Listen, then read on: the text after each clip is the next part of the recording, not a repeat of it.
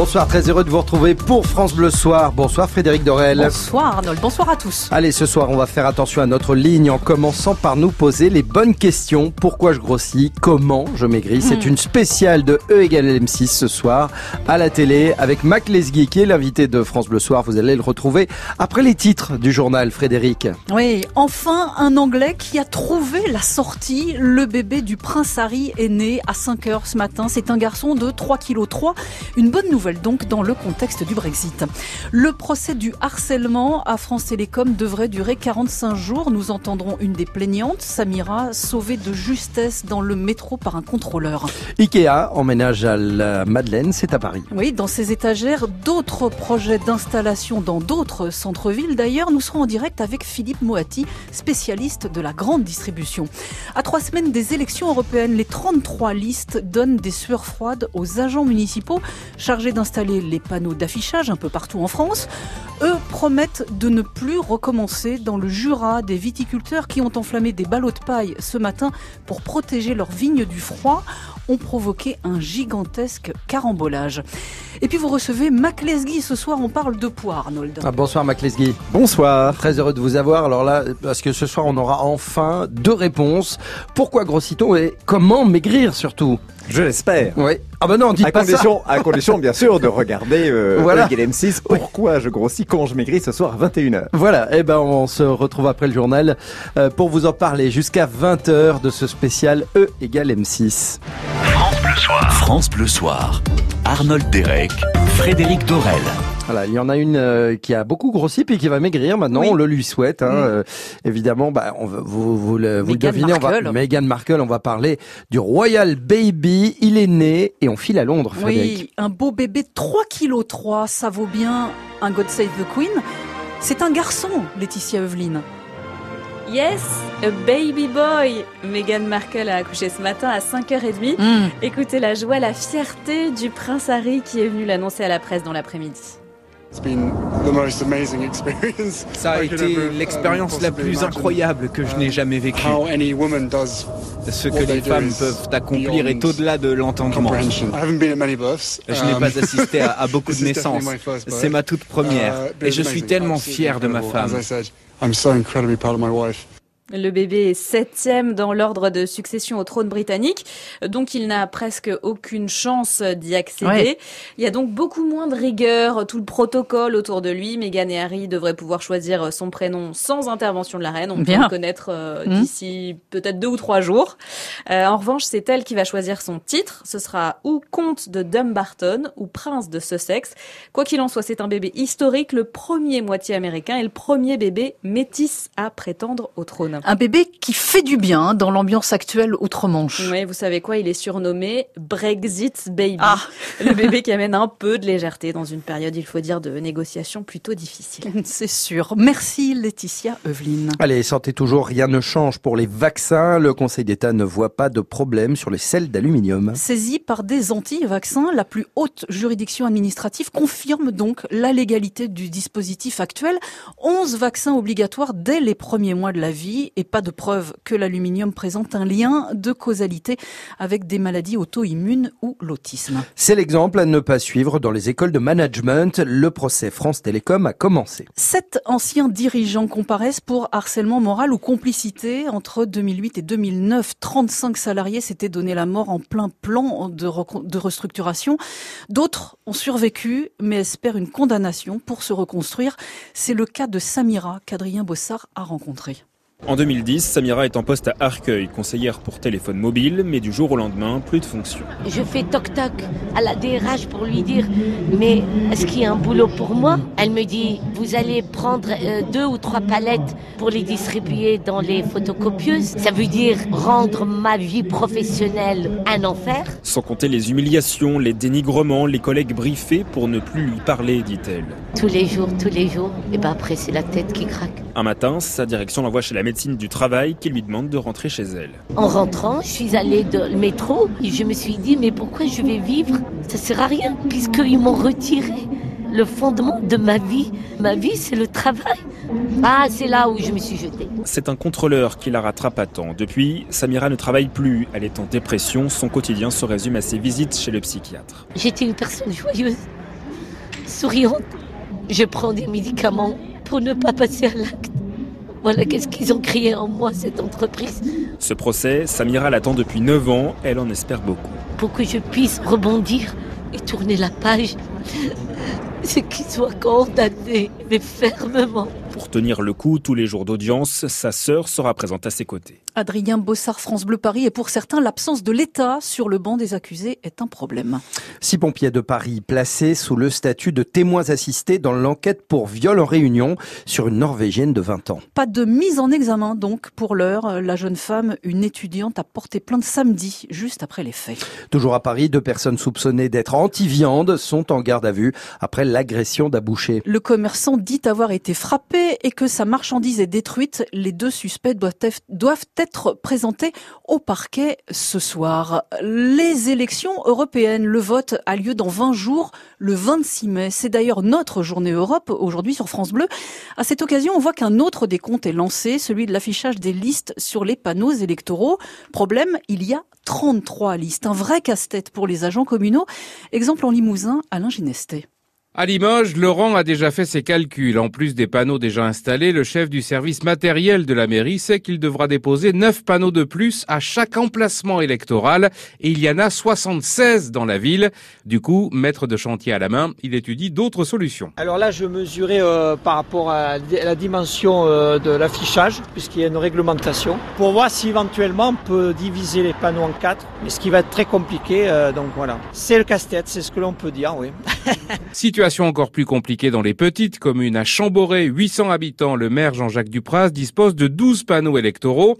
Si on les divise en deux, ça fait 24 places. Encore insuffisant. Comment faire? J'ai demandé ce matin qu'on regarde si on pouvait en acheter, mais ça va être extrêmement compliqué pour les avoir dans les délais voulus. Puis c'est un coût supplémentaire qu'on n'avait pas envisagé. J'ai demandé également à ce qu'on regarde si on n'a pas des restes de, de, planches de bois ou des choses comme ça, des vieilles tables qui servaient pour les fêtes euh, anciennement, voir si on peut pas récupérer ça pour faire des panneaux, enfin voilà, bricoler quelque chose qui permette de répondre à cette situation assez inattendue. En tout cas, tout doit être prêt d'ici vendredi afin que les listes, toutes les listes, puissent s'afficher au regard des passants.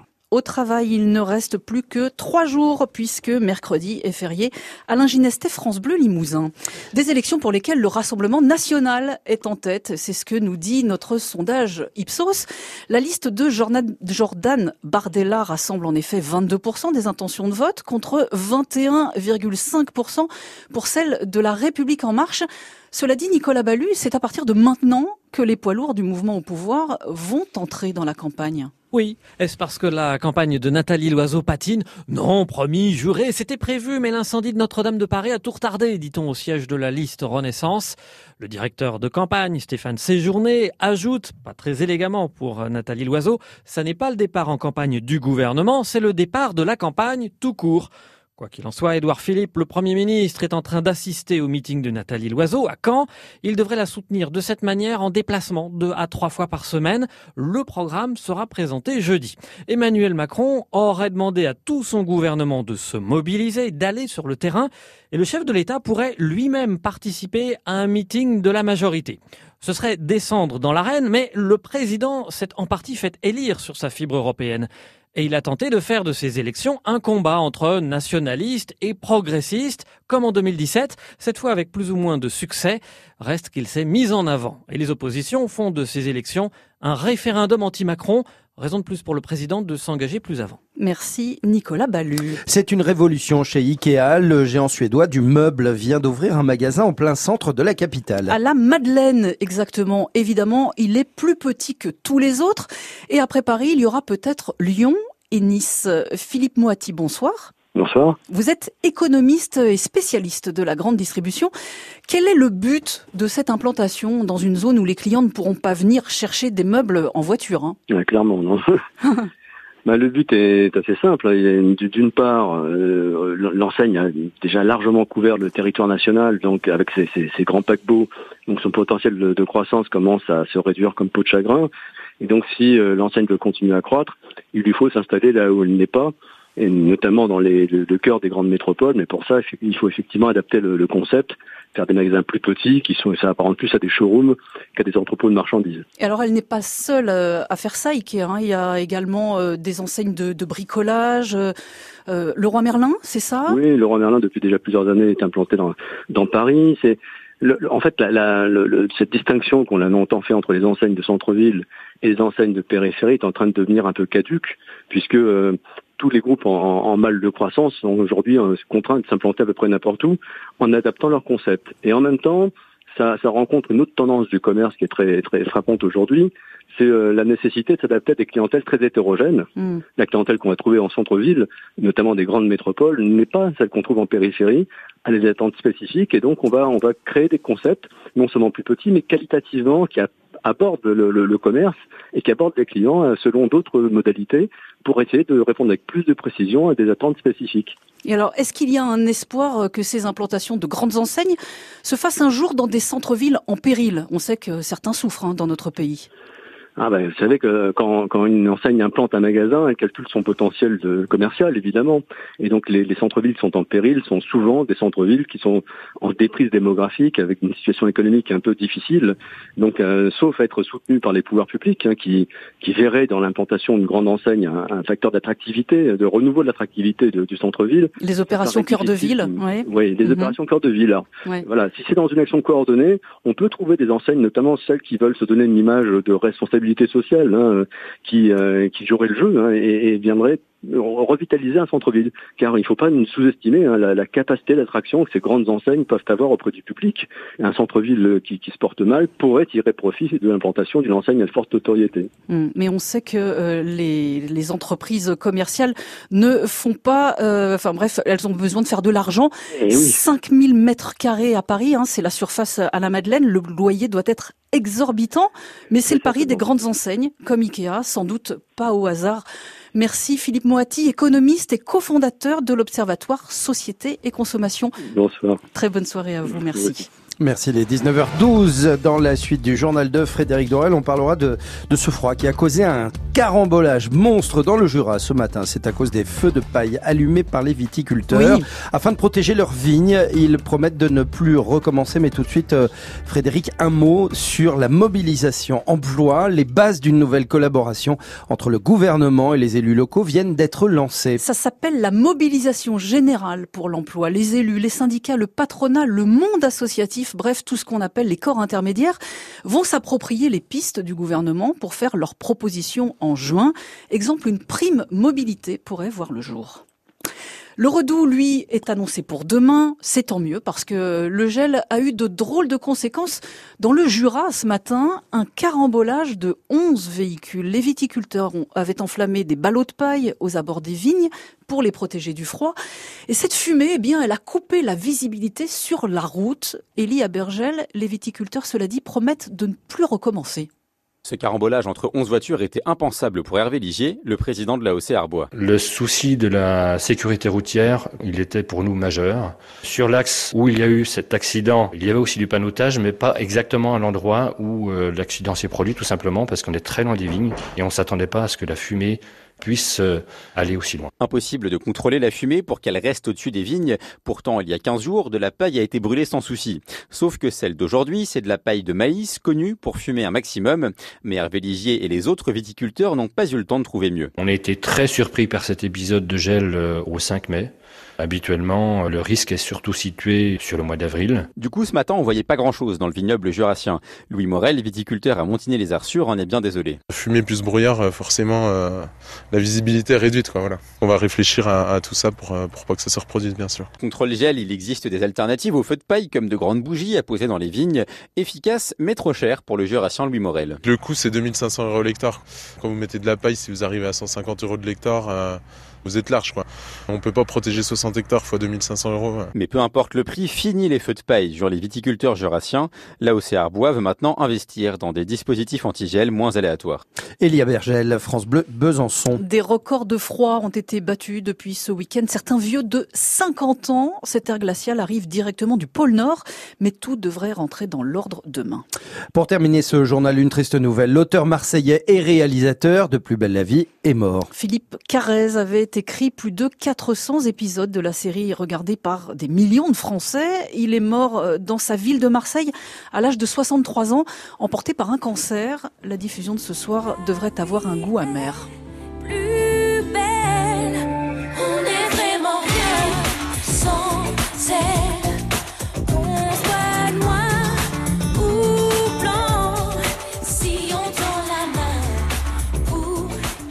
Le générique de Plus belle la vie, la série dont le réalisateur Philippe Carrez vient de mourir. Oui, il n'y a toujours pas de quartier du Mistral à Marseille. Je me demande bien ce qu'ils font. Mmh, il cherche. Voilà, merci beaucoup Frédéric Dorel pour toutes ces infos. Euh, Mac Lesguy, on va se retrouver dans quelques poignées de secondes. Nous Oui. allons parler de cette spéciale sur M6. E égale M6, pourquoi je grossis, comment je maigris. Si vous avez des questions à poser, allez-y tout de suite hein, au 0810 055 056. Il y aura beaucoup à dire juste après ce point météo. FranceBleu.fr À écouter, à réécouter, à voir et à revoir, à lire et à relire. Tout France Bleu est sur francebleu.fr.